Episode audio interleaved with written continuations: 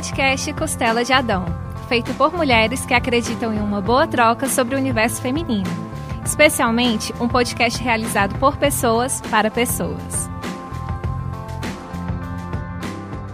Olá, sejam todos bem-vindos e bem-vindas ao Costela de Adão. Somos um podcast independente sobre questões que mudam a nossa forma de pensar, agir e viver em sociedade como mulher. Aqui falamos sobre saúde, política, cultura, comportamento e violência contra a mulher. Eu sou Bernadette e vou estar dividindo a apresentação com Sofia e Ivna. Em referência ao Dia Internacional da Não Violência contra a Mulher, o episódio de hoje será sobre violência sexual. Então, fica atenta que lá vem informação. Na noite de 15 de dezembro de 2018, a vida da modelo e influencer Mariana Ferrer, na época com 21 anos, sofreu uma triste reviravolta. De acordo com a vítima, ela teria sido drogada e estuprada durante um evento em Florianópolis. Esse local é famoso por ser um ponto de encontro para vários ricos e famosos do Brasil. O acusado é o empresário André de Camargo Aranha. Ele foi indiciado e denunciado por estupro de vulnerável. O processo corre em segredo de justiça em Santa Catarina e desde 2018 atrai olhares da imprensa e de parte da população. Em setembro deste ano, o caso veio novamente à tona quando aconteceu a audiência, na qual o empresário foi inocentado e a vítima humilhada pela defesa do réu. Ao ver a Mariana na gravação da audiência, cada uma de nós pôde sentir a sua dor e humilhação. A defesa do empresário apresentou cópias de fotos sensuais produzidas pela jovem enquanto modelo profissional, como argumento de que a relação foi consensual. Fotos em redes sociais não são justificativas para estupro. Andar de shorts não é desculpa para estupro. Andar pelada não é desculpa para estupro. É tão difícil entender que o nosso corpo não é público? A defesa de André Camargo Aranha alegou que o acontecimento deveria ser tratado como estupro culposo, onde não há intenção de violentar uma menina desmaiada. O caso gerou revolta e diversas publicações e hashtags foram levantadas em defesa de Mari Ferrer. As redes sociais viraram uma só para combater tamanha injustiça.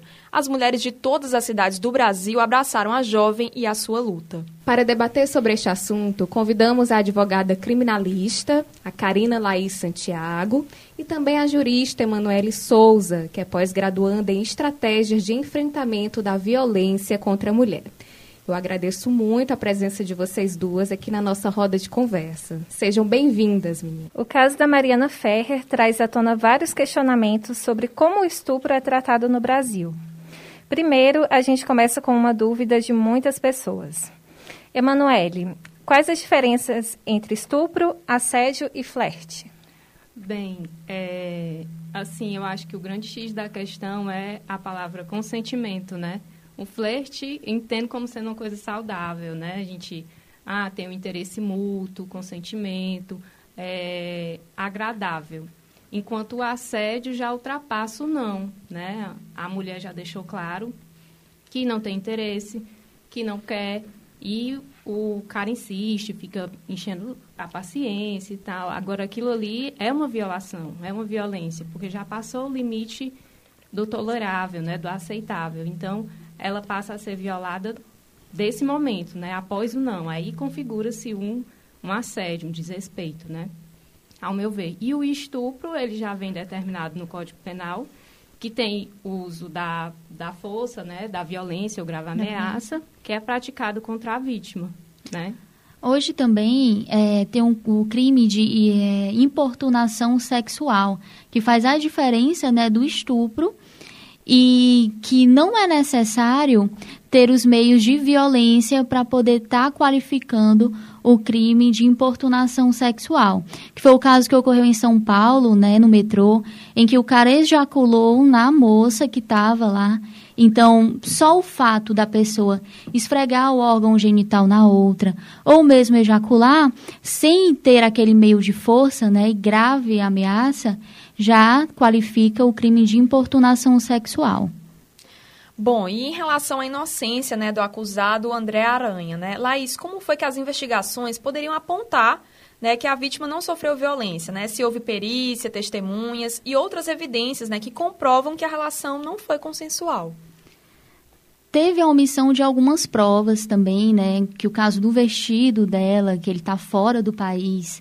É o fato de não ter câmeras, foram é, 37 câmeras, se eu não me engano, que sumiram. Então, aquela, a, aquela audiência, aquela forma que o advogado ele trata ela, realmente é o que acontece hoje no nosso país. Tenta rebaixar a vítima para fazer com que ela seja a culpada pelo crime certo?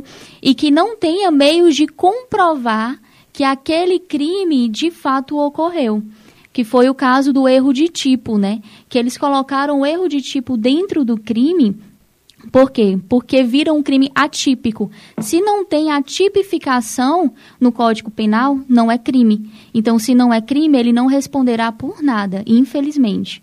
Então, tem que ter uma análise melhor das provas, né? Que foi, foi encontrado sêmen, né, nela.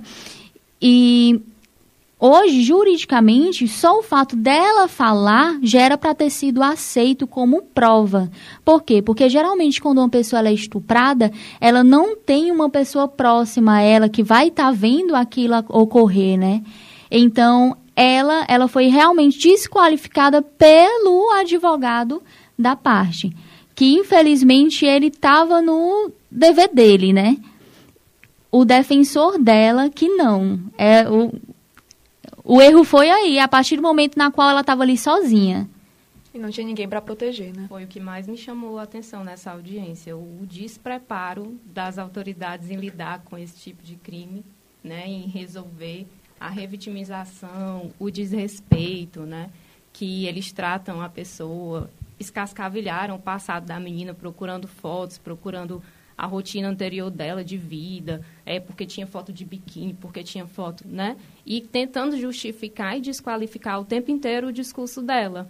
E é por isso que as pessoas não denunciam, né? É por isso, porque denunciar é reviver. É recordar a Infelizmente, violência. também a denúncia ela tem que ter um ponto de apoio, né?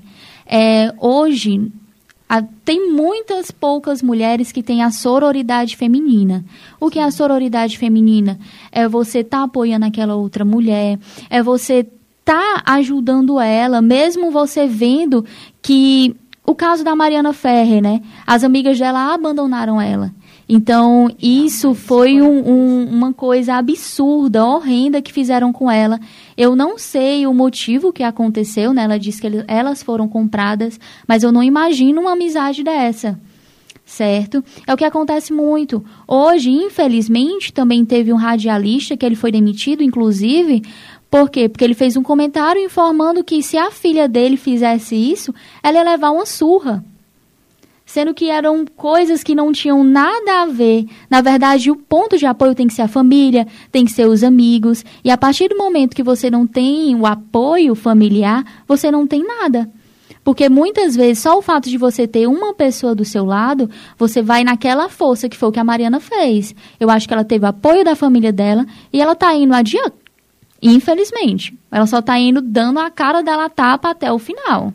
O Fórum de Segurança Pública realizou um levantamento no Brasil de março a maio de 2020, fazendo um comparativo com o mesmo período de 2019.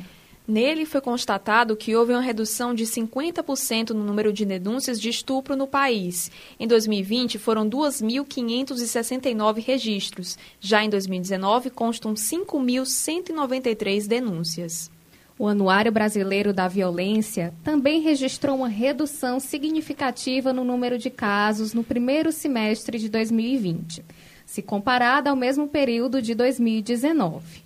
O estudo afirma que as denúncias de estupro caíram 19%, mas é importante dizer que os casos, provavelmente, não diminuíram nessa proporção.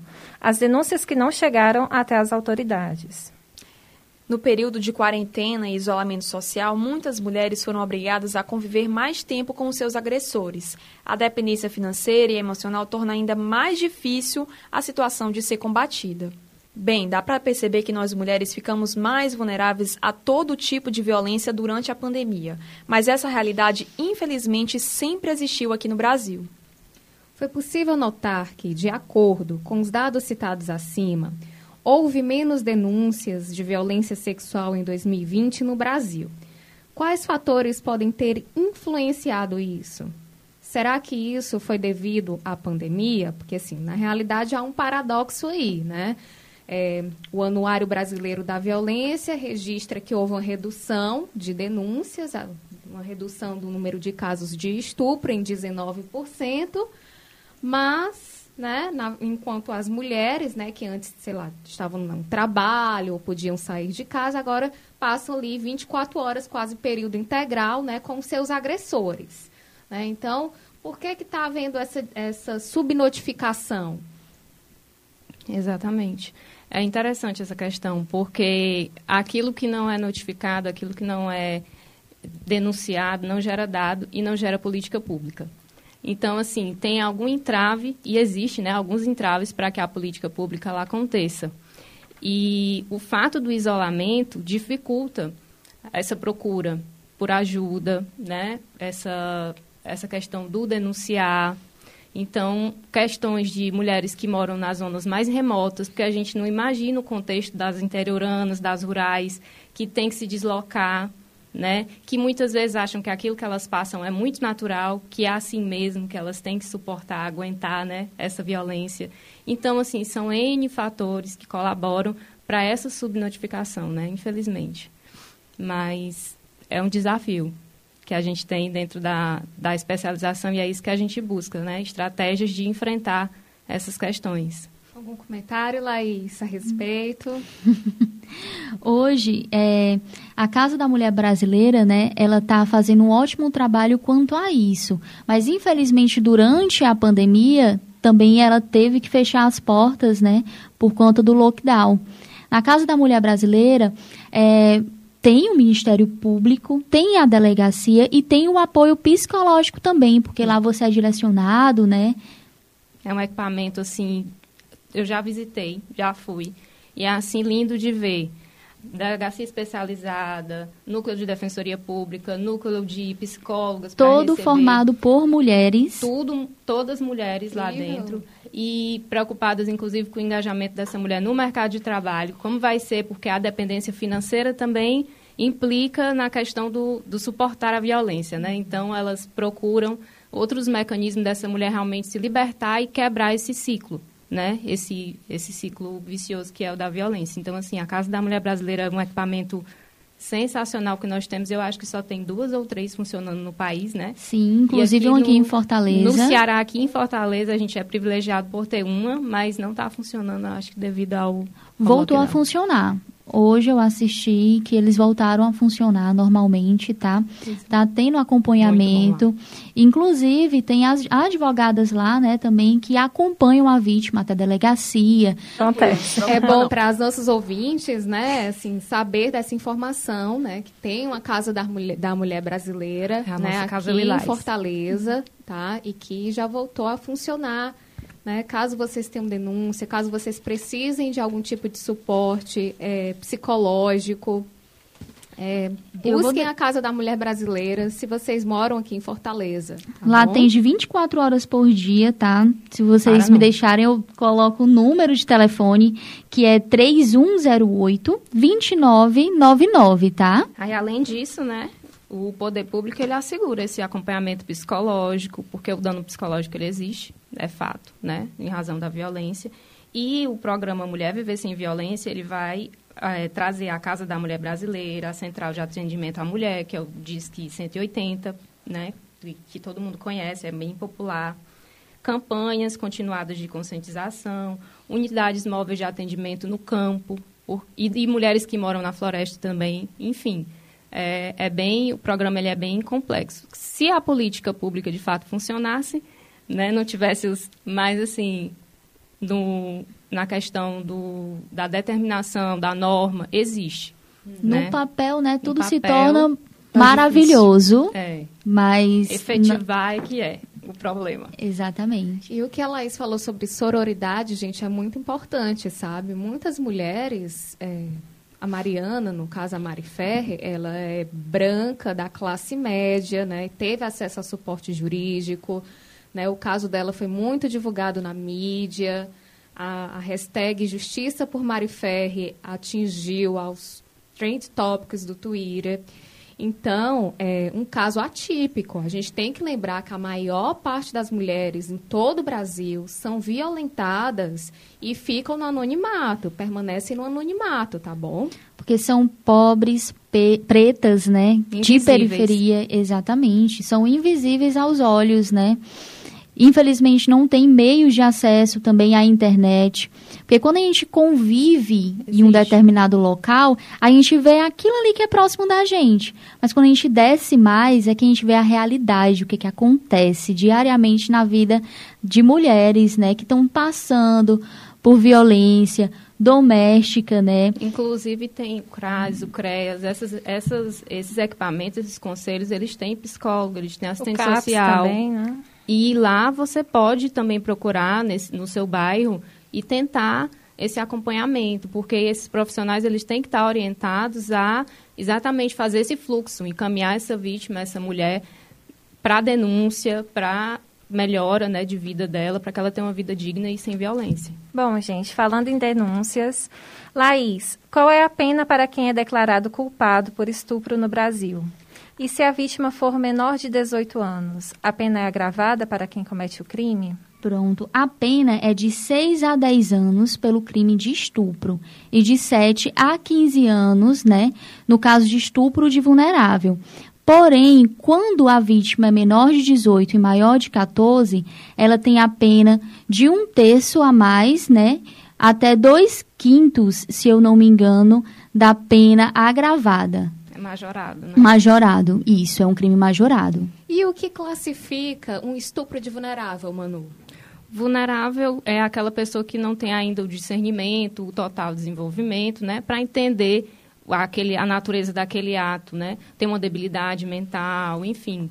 E essas pessoas, elas recebem uma proteção, vamos dizer, especial, né, do Estado, por essa condição de vulnerável que ocupa, né. Então, tudo que ocorra né, com pessoas vulneráveis, é, no caso, não existe o crime de importunação sexual para um vulnerável. Por quê? Porque a partir do momento que você ejacula num vulnerável, né, num menor de 14 anos, ou em uma mulher que esteja é, bêbada, é, que tenha um discernimento reduzido, não responde mais pelo crime de importunação sexual, e sim pelo crime de estupro de vulnerável, tá? Tem essa diferença, porque geralmente as pessoas pensam que a pessoa vai é, responder pelo um crime menor, que é o da, de importunação sexual, mas na realidade ele vai responder por um crime bem maior, tá? Pelo fato de ter o dolo, né? Porque quando uma pessoa ela é vulnerável, mesmo que eu chegue para ela, que ela me, me chame na realidade, ela me chame, Karina, é, eu estou me relacionando com um rapaz e ele seja menor de 14 anos, chame, Karina, eu quero praticar alguns atos sexuais com você. E eu praticar, eu vou estar cometendo um crime de estupro de vulnerável, certo? Mesmo que a pessoa ela diga eu quero, vamos, Mesmo que tenha um consentimento. Não pode de forma alguma. Assim como se eu tiver bêbada em um local altamente bêbada realmente e passar um homem, eu achei ele lindo, maravilhoso, chame ele porque na hora você não sabe o que está acontecendo, se você realmente quer aquilo, né? A pessoa olha para você, sabe que você tá bêbada e vai lá e tem conjunção carnal, também é pelo crime de estupro de vulnerável. Eu já passei por uma situação muito parecida com essa, em que eu tinha 15 anos. E aí a pessoa estava numa festa com os amigos, né? É a primeira vez que eu tinha consumido álcool na minha vida. E depois dessa noite, uma pessoa me disse que ele esperou que eu bebesse uma certa quantidade de álcool para ele se aproveitar de mim. Agora, a sorte foi que ele até tentou forçar a barra, mas algumas amigas minhas chegaram no local, chegaram de última hora, e aí elas meio que, tipo, me tiraram daquela situação em que eu consegui me sair dali. Mas antes delas chegarem, né, eu ainda percebia que ele ficava forçando, tentando tirar minha roupa. E eu dizia, não, eu tô muito tonta, tô muito tonta. Depois disso, ele foi tão cínico que no outro dia na escola, ele disse pra escola inteira que tinha feito sexo comigo. E ele não tinha feito. Aí passou um tempo e tal, e eu fiquei com muita mágoa dele, porque assim, era uma mentira e ele tinha se aproveitado de mim naquela situação. Né? Eu me senti muito invadida por ele ter espalhado isso para a escola inteira. Aí eu pedi para minha mãe para mudar de turno e tal. E beleza. Aí depois de um tempo ele me ligou pedindo perdão, mas depois disso eu, mesmo assim, eu não quis mais contato com ele, porque eu acho que essa ladeira abaixo. Essa ladeira abaixo. Não tem então, como confiar. É. E aí assim, gente, é uma situação em que você não tem como você se controlar, não tem como você se defender. Sabe, a pessoa Exatamente, fica não... ah, não, vai bem rapidinho, não sei o que, e você fica tipo, me solta, eu não, eu não quero ficar perto de você. Você era um adolescente, 15 anos, 15 né? anos, 15, 15 anos, anos. você ainda praticamente uma criança, Uma criança. tá saindo ali da fase da infância, né? Foi uma coisa uma muito coisa pesada. que, que quando você estava não contando passam a por sua história, Bernadette, é interessante a gente pensar por que, que as festas elas têm essa lista feminina ou tem um preço abaixo no ingresso de entrada, enquanto que para os homens o ingresso é mais caro, né? Por que, que para a mulher é mais em conta a entrada na festa? Porque é uma forma de incentivo de ter mais mulheres na festa, né? Porque a gente já é a atração principal da festa. Exatamente. Ocorreu um fato comigo já, referente a isso, em um bar conhecido daqui da Beira Mar, na qual eu estava na fila com minhas amigas. O segurança foi lá, pegou na minha mão, você vai entrar aqui pela frente. E a fila estava imensa. Não entendi. Eu entrei, eu fala, né? Depois que eu vim pensar que ele me colocou na frente para poder chamar a atenção. Eu não tinha entendido isso, porque no momento você não entende. Quando você entra, que você vê aquele pessoal entrando, que você vê que a maioria são homens, aí você fica, "Eu não tô acreditando que fizeram isso comigo. Que é uma forma de violência também, infelizmente, né? E tem quem chame de privilégio, né? Ah, você paga mais barato, você tem acesso reclamando, a álcool. né? Isso. Vocês não querem direitos iguais, por que que na lista vocês não pagam? Só que eles não entendem que a atração principal é as mulheres. Isso é constrangedor, né? Quando a Demais. gente para para pensar, essa ficha cai. Mas que constrangedor é desrespeitoso mesmo, né? Com certeza. E um dos assuntos mais falados é em relação à punição do agressor. A castração química é um tópico muito polêmico aqui no Brasil, inclusive no mundo. E eu queria saber qual a opinião de vocês duas em relação a esse tipo de punição. A castração química, como o nome já fala, né? Ele é um meio químico de inibir, né, a vontade do homem de ter aquele libido, né? Mas infelizmente o ato do estupro ele não ocorre apenas pela pela penetração. Ocorre também pela grave ameaça. Ele pode também estar tentando satisfazer outro homem ou mesmo outra mulher pegar uma arma, apontar para uma moça que esteja passando, mandar ela tirar a roupa e se masturbar para outra pessoa ver. Então a castração em si, ela não é um meio, né, muito adequado para poder estar falando que é uma punição boa para o homem. Não é, porque tem mão, tem objetos. Então, isso realmente não é algo que venha a inibir de ocorrer, né? Mais assédio, mais estupro. Não é um meio muito adequado, realmente. Também não vejo como uma solução eficaz para esse tipo de conduta, porque, como a colega falou, concordo com ela, né, isso não impede nada. Não impede. Até Né? porque muita gente diz que é um instrumento de dominação, né? Que às vezes a pessoa não tá excitada. Tipo assim, ah, vou, vou fazer sexo com aquela pessoa sem ela querer. É porque eu quero do- me sentir dominando a situação, dominando aquela mulher. Exatamente. E Exatamente. tem vários países, né, que, que optam por esse tipo de punição. A França, a Dinamarca, a Alemanha, Colômbia, Rússia, enfim. Mas é, inibe o, a testosterona, né, o prazer e tal. Mas a pessoa continua é, sendo fértil, né, tendo fertilidade e tal. É um negócio, assim, bem... Eu acho que não... É a mesma coisa de mandar cortar, né? Sim, Vai ser uma punição só porque é para homem, né? Ter um pênis é, meu Deus, para glorificar de pé. Mas seria uma punição só, Cajado ungido, né? só para isso. Porque tem outros meios, infelizmente. Assim, muitos falam sobre punição ao agressor, acolhimento à vítima, mas existem pessoas e instituições que pregam a mulher, que pregam que se a mulher engravidar, né, devido a, a um estupro, será responsável por gestar o feto que foi fruto dessa violência, né, desse ato sexual. O que vocês pensam a respeito disso, meninas? Esses grupos tipo Provida, eu acho que a gente tem que ser pró-vida realmente, né? Pensar na vida da mãe, pensar na vida do filho que vier a nascer e vai ficar em orfanato, né? A gente tem que ser realmente pró-vida. Quanto a isso, a questão do estupro, né? E a vítima ela vir a engravidar e gerar um filho, hoje ela pode estar abortando sim, tá? É, no papel dizem, né, que ela só tem que ir até um hospital é, falar sobre estupro, né, sem mesmo estar tá portando uma denúncia. Não precisa do BO, não precisa de autoridade judicial, você vai lá no hospital sem isso, por, até porque na lei está dizendo bonitinho, né? Fala-se isso, mas quando a mulher chega lá, ela vai ser acompanhada, né? Também dizem que ela vai ser acompanhada por psicólogo, Aí... especialistas. Só que tem médico que não quer estar tá abortando. Mais um entrave para né, a política pública porque ele pode decidir se ele quer ou não quer fazer. Não é todo médico que faz, não é todo hospital que faz.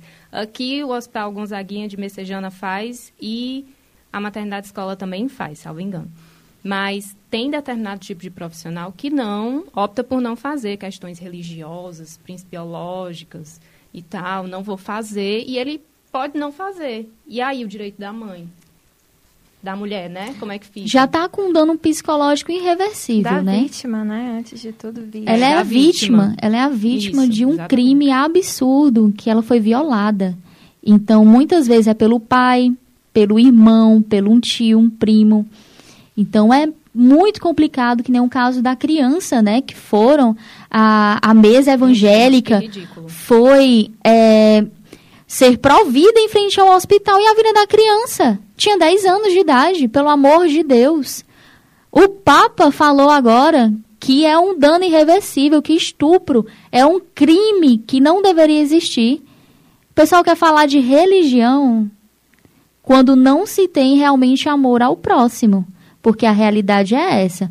Uma pessoa que quer simplesmente impor uma criança de gerar, ter outra criança, fruto de um estupro de um tio, ela não sabe nem o que é o conceito de Deus, que é amor.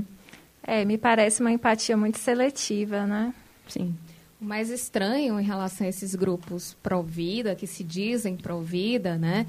E em relação também ao próprio Estado, é, que não assegura a legalização né, da prática do aborto, é que eles não dão nenhum suporte para essas mulheres, né? Se elas decidirem ter o, o, o, o bebê, né? não dão nenhum suporte. Então, tipo, se você é, é uma pessoa pobre da periferia e engravida, fruto de uma violência, e tem que cuidar daquela criança, é, o Estado não vai te ajudar em nada.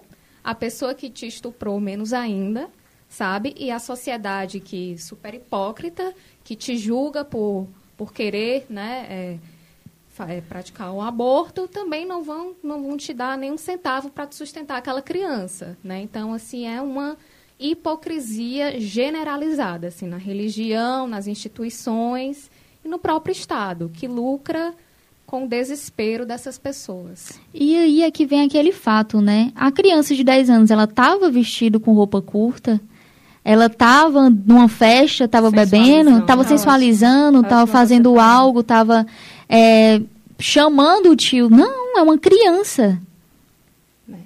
É um Engraçado, quando a gente faz essa mudança que você acabou de falar de personagens, né?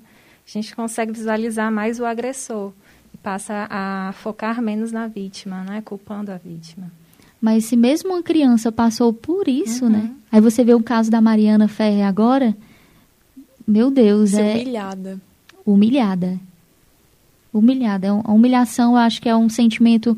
Você já está passando, né? Por um momento ruim na sua vida. Aí você ser humilhada pelo poder público que deveria estar lhe dando todo o acesso e apoio durante aquele momento. Realmente é algo a se rever, né? A gente tem que estar tá revendo todos os órgãos públicos. Ali não tinha uma mulher, não tinha uma defensora. Porque se fosse uma mulher ali, a gente sabe hoje que as mulheres elas são muito detalhistas. Eu tenho um cliente meu que ele, ele falou para mim, Karina, olha, é, as mulheres são muito detalhistas. Tem coisa que não passa. A mulher lê aquilo ali, ela vê a pessoa falando, ela já percebe logo que aquilo ali não está certo. Ela vai logo bater de frente. Coisa que o homem não faz, aceita e pronto. Foi o caso lá. E os homens, eles são muito corporativistas, né? Seguraram ali literalmente um na mão do outro e diz, vamos atacar essa... Ninguém interferiu Ninguém, nas né? humilhações. Ninguém né? interferiu, É, ficou nem o próprio mundo- E juiz. o que é mais estranho são Assistindo. homens julgando um estupro de uma mulher. Uhum. Quem Né? são eles, né? Quem são eles para definir alguma coisa, né? E se a vítima decidir continuar a gestação? Como é que funciona tudo isso? Se o abusador for identificado, ele é obrigado a prestar assistência? Como é que funciona essa, essa questão quando ela é realmente legalizada, né? Tipo assim, a, a mãe, não, eu vou, eu vou realmente criar essa criança, eu já sei quem foi meu abusador. Como é que funciona esse, esse lado, né? É outra questão bem polêmica, porque é, vamos supor que ela tem a criança, o, o abusador é o pai, existe a possibilidade de pagamento de pensão alimentícia, porque é outra esfera, é a esfera civil, né? Não Sim. é só a esfera penal. Ele vai responder pelo crime dele, mas ele teria, pelas vias cíveis, como pagar a pensão, tal, prover o sustento daquela criança, tem o direito de nascituro, alimentos gravídicos, enfim. Ter o nome na certidão Ter de nascimento, certidão. que seria Então, tudo isso. Aí, depois, ele pode querer vir pedir direito de visita, guarda. Aí você vai se relacionar com essa pessoa bem, né? Essa mãe vai conseguir administrar a vida dela com qualidade, Tendo né? uma criança fruto Tendo de uma estupro, criança né? fruto dessa, dessa, dessa prática né, criminosa é uma coisa complicada. Mas, a priori, é possível, né? É possível, sim. É, acho que falando de assistência, é cabível a gente falar também a questão de uma vítima de violência sexual, ela tem grande propensão à ansiedade, a ter crises de pânico, à depressão. E isso ressalta muito para a gente destacar no nosso podcast a importância do apoio psicológico. Né? Eu acompanhei de perto um caso é, de estupro. Uma moça, ela tinha ido para um festival de música, na qual ela bebeu lá, e o rapaz, de certa forma, que era o, de certa forma não, ele era o dono da casa, ele sentiu do direito, né, de cometer relações sexuais com ela. Quatro horas da manhã eu recebi mensagem dessa moça me informando o que tinha acontecido, tá? É, você pode se direcionar a um hospital e lá chegando, você informa que você foi infectado, que você foi exposto. Automaticamente eles vão lhe dar uma pulseira, se eu não me engano, salvo engano, a pulseira vermelha, e você vai ser direcionado para ter atendimento tanto psicológico quanto um acompanhamento com uma médica mulher que ela vai estar tá dando, passando todo o coquetel, né, para a pessoa não ter risco de engravidar ou pegar alguma doença sexualmente transmissível. Também encaminha para o psicólogo, mas infelizmente, quando você passa por uma situação dessa, é muito complicado, né, você conseguir se manter bem. Pelo, pelo contato que eu tenho com essa pessoa até hoje, é muito complicado, ela não consegue ver uma publicação referente a isso. É, eu publiquei algo no meu Instagram nesses dias sobre violência sexual também, que a pessoa ela pediu, Karina, me desmarca porque eu não consigo estar tá vendo isso. Por quê? Porque ela fez a denúncia, porém não foi investigado. Não acredito, não. Não foi Não investigado. foi apurado. Por quê? Não deram motivo. Infelizmente, na época, eu não, não era advogada ainda. Então, não pude acompanhar o caso de perto. Minha maior indignação é isso. Eles não. Eles. Ela fez o exame de corpo de delito. Foi apurado tudo, mas. Não deu em nada. É a questão da vítima se humilhar para poder estar denunciando, né? Tomar coragem e se encher de força Quando vou eu, quando eu digo se humilhar, é o fato de você se encheu de força, aí chega lá, você é humilhada. Uhum. Porque eles não darem um passo à frente para poder tá tentando investigar, tá indo atrás, tinha endereço, tinha tudo da pessoa. E como deve ser difícil a questão da confiança, né? Se você não consegue confiar num serviço que é prestado para você, se você não consegue confiar numa pessoa, como é que deve ser a pessoa que se relaciona, né, posteriormente, afetivamente, sexualmente, após sofrer uma violência sexual, né? Por isso também a gente ressalta a questão de você, diante de um psicólogo, é um profissional que ele tem uma escuta qualificada, né? Não é, não é qualquer escuta, é todo um preparo que vai, enfim, se necessário, te encaminhar a, a um acompanhamento psiquiátrico, se precisar. Então, é, acho que essa questão da psicoterapia, ela é vista muito como uma coisa classicista, né? Uma coisa que eu não vou ter é, alcance, porque eu não tenho como fazer enfim, não, não tenho como pagar esse serviço, mas além dos serviços que disponibilizam gratuitamente, muitos são os atendimentos que são feitos a preço popular, né, com preço mais acessível, enfim. Sim, é importante fazer. E esse aspecto da, do procurar o cuidado médico é fundamental, porque geralmente não é a justiça a primeira porta que elas procuram, é o hospital, deve ser as instituições é, de saúde para seguir aquele protocolozinho do Ministério da Saúde que ele segue, porque desse, dessa violência pode vir um filho, pode vir uma DST, pode vir inúmeras outras coisas que têm que ser evitadas no, até tipo 72 horas após a violência, que é o período que esses medicamentos vão ser ministrados e que eles de fato vão funcionar para aquela mulher. Então, questão de hepatite B, tudo isso o hospital é que tem que fazer, a mulher não precisa ficar internada para fazer isso, ela não precisa ter feito a denúncia para fazer isso, porque a denúncia geralmente ela é pós, né? Posteriormente. Posteriormente. Que ela vai fazer isso. Então é importantíssimo fazer isso, ir, a, ir atrás da coleta de vestígios, né? Para exatamente procurar os indícios do criminoso no corpo daquela vítima. Então é feito esse trabalho na PFOS, com criança também. Então tem que fazer isso daí para ver a prova, para ter a prova. Exames invasivos, né, que revitimizam. Então, assim, difíceis de ser feito, mas que precisam ser feitos para comprovar né, a existência de crime. Lembrando que no dia 25 de novembro, né, é, é comemorado o Dia Internacional da Não Violência, né? Assim, é o Dia Internacional da Não Violência contra a Mulher. E nós estamos nessa semana nós estamos vivendo exatamente essa semana, né? Que é, são 16 dias de ativismo, que é fechado esse ciclo no dia 10 de dezembro, que é o Dia Internacional dos Direitos Humanos, né? E essa iniciativa é, é, bem bacana, assim, eu confesso que eu soube disso recentemente, tá? Isso prova, assim, o quanto a gente tem que ficar um pouco mais a par dessas questões, né? E eu gostaria de saber de vocês, né? Assim, acho que a Manu já, já mencionou é, um, a Casa da Mulher Brasileira, né? Mas gostaria de saber quais são, é, no momento, assim, os canais, né, que no, no, Ceará, no Brasil, de forma geral, quais são os canais para denúncia né, de violência sexual contra a mulher? Acho que principalmente o 180, 180. né, procurar o 180, ligar, às vezes a gente vê muita coisa e se omite, não se mete, né? Briga de marido e mulher, né? Violência, violação, a gente tende a se afastar, mas eu acho que é importantíssimo, porque nós também somos política pública. Então, a gente, para fazer isso acontecer, precisa estar tá vigilante, porque é uma mudança de paradigma, de cultura, que está enraizado. Então, assim, as pessoas precisam urgentemente parar de naturalizar esses episódios isso não é normal, isso não é certo, né? Isso não é justo com as mulheres. Aí que cabe a sororidade feminina, né? Sim, Porque exatamente. às vezes até nós a gente fecha os olhos pro lado da amiga, que a gente ah, mas eu avisei, você está passando por isso, eu não estava lhe avisando. Isso também é um problema nosso, né? Aquela sororidade, ela tem que, tem que nascer não só para aquele caso da Mariana Ferrer que está ali que a gente não conhece, mas sim para aquela amiga que está do lado, que infelizmente a gente não tem olhos para isso.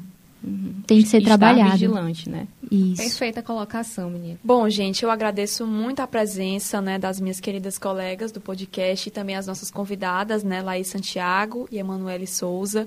É, obrigada né, por compartilhar esse momento, nessa conversa tão construtiva que a gente teve hoje. E se vocês tiverem, quiserem né, acrescentar alguma coisa, vocês podem falar o que vocês quiserem. Fiquem à vontade, Fala meninas. Aí, Também agradeço a presença de todas, né? Não só das minhas amigas, Bernadette, Sofia, Isabelle, mas também de vocês duas, assim, que foi brilhante a conversa, tá? Deu tudo assim, foi melhor do que eu esperado e eu gostaria que vocês fizessem as considerações finais, assim. Além de que denuncie, tá, gente? Sim. Denunciem, vão a fundo mesmo, porque a cada denúncia feita, né, vai estar tá inspirando outras mulheres a estarem denunciando também. É, o que ocorreu também no, em outro crime, né, que no caso é da violência doméstica, é, o que aconteceu durante um tempo foi que falaram que depois que a Lei Maria da Penha veio a vigor, tinha aumentado os casos. Mas por que pura, existiram. por ignorância. Na realidade, elas tomaram força e foram denunciar. Porque aqueles casos eles estavam acontecendo, porém elas não poderiam denunciar, elas não tinham aquele acesso, elas não saberiam como fazer. E hoje elas fazem. E é o caso que também ocorre com a, com a violência sexual, né? Sim. Porque toda vez que é denunciado, vai ser contado. E quando é contado, eles vão para números e vai ser é, verificado, vai ser criado políticas públicas, né? E vai estar agregando né, evolução. A evolução da, da denúncia, da pessoa estar tomando força realmente contra aquilo. Exatamente. Frisar para as mulheres que sofrem desse tipo de violência que existe sim uma rede de apoio, que não é uma coisa só do Poder Judiciário, não.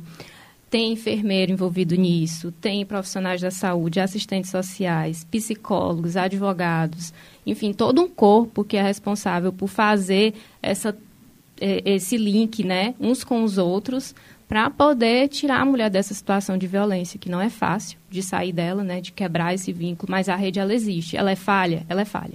Mas a gente trabalha para que ela realmente funcione.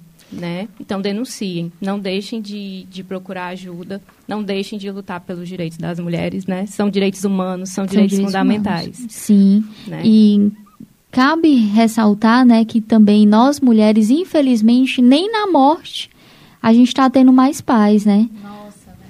Aconteceu necrofilia, e isso no caso é vilipédio a cadáver. É um crime sexual, né, contra a mulher. E, infelizmente que está acontecendo aí, que foi à tona em 2020, que tinham é, vários médicos que ficavam selecionando a vítima. Tinha aquela briga interna naqueles hospitais para poder saber quem é que ia ficar de plantão. E infelizmente isso está acontecendo no país e tem que ser observado também. Então, não é, é a gente está vivendo isso em vida e em morte. Então, se souber também desse tipo de violência, se você conviver com alguém que faz esse tipo de piada referente a sexo com uma mulher morta, é o vilipédio, né, de cadáver, então você tem que denunciar também. Porque o nosso corpo, ele foi feito para não ser violado a gente tem que estar tá à frente, a gente tem que ter sentir vontade, né? Então, isso também tem que tem que ficar Cada vez aqui. mais espalhar essa ideia de que nossos corpos são nossos. São né? nossos. Não são de domínio público. são Não é de domínio público. Exatamente. Quando se tem ciência de um crime e não se denuncia, você está compactuando com o agressor, tá, gente? Você está sendo cúmplice do agressor. Tem a coautoria e o participe, né? Então, tem que ficar bem atento se você não está cometendo um crime também. A expressão estupro culposo não foi utilizada durante a audiência do caso Mari Ferri. Na verdade, esta expressão foi usada em uma matéria publicada em setembro de 2020 no jornal The Intercept Brasil para explicar e resumir o caso para o público leigo. Bom, gente, é, você pode seguir a gente no Instagram, arroba podcast Costela de Adão, ou acessar diretamente a nossa página no Spotify, Costela de Adão, e também estamos no Google Podcasts. Esse programa teve a produção e locução de Bernadette Vasconcelos, Ivna Maciel, Sofia Guimarães, Isabelle Fernandes e Camila Magalhães. Gravação e edição de João Rufino. Hoje recebemos aqui a advogada criminalista Karina Laís Santiago e também a jurista Emanuele Souza, que é pós-graduanda em estratégias de enfrentamento da violência contra a mulher. Muito obrigada a você que ficou nos ouvindo até agora e até o próximo episódio.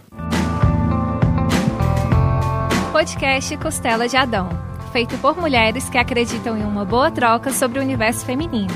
Especialmente um podcast realizado por pessoas para pessoas.